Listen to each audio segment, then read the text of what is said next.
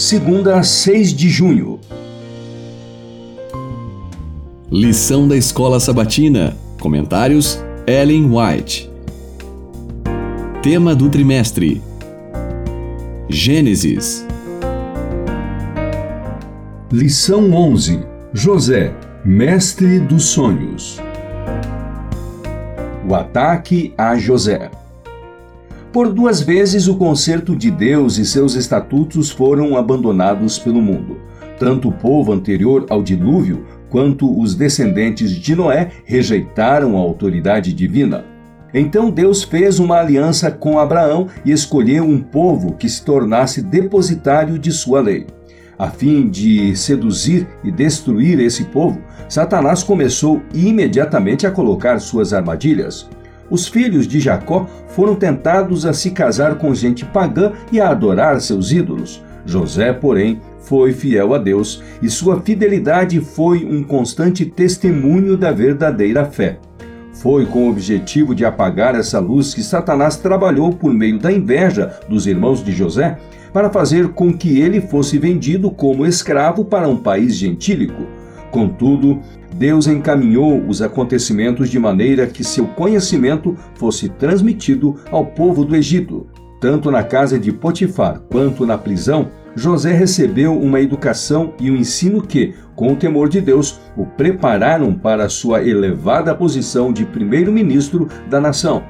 Do palácio dos faraós, sua influência foi sentida por todo o país e o conhecimento de Deus se propagou por toda parte. Os israelitas no Egito também se tornaram prósperos e ricos, e enquanto foram fiéis a Deus, exerceram vasta influência. Patriarcas e Profetas, página 281. Os irmãos de José o repeliram rudemente. José contou-lhes o motivo de sua vinda, mas eles não lhe responderam. José ficou alarmado com seus olhares irados.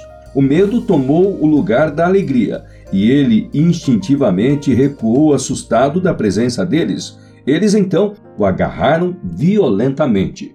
Escarneceram dele com as admoestações que lhes tinha dado no passado, acusaram-no de relatar seus sonhos para exaltar-se acima deles na mente do pai, a fim de que este pudesse amá-lo mais do que a eles. Comentários de Ellen White no Comentário Bíblico Adventista do Sétimo Dia, volume 1, página 1207. Um bom caráter tem de ser edificado tijolo a tijolo.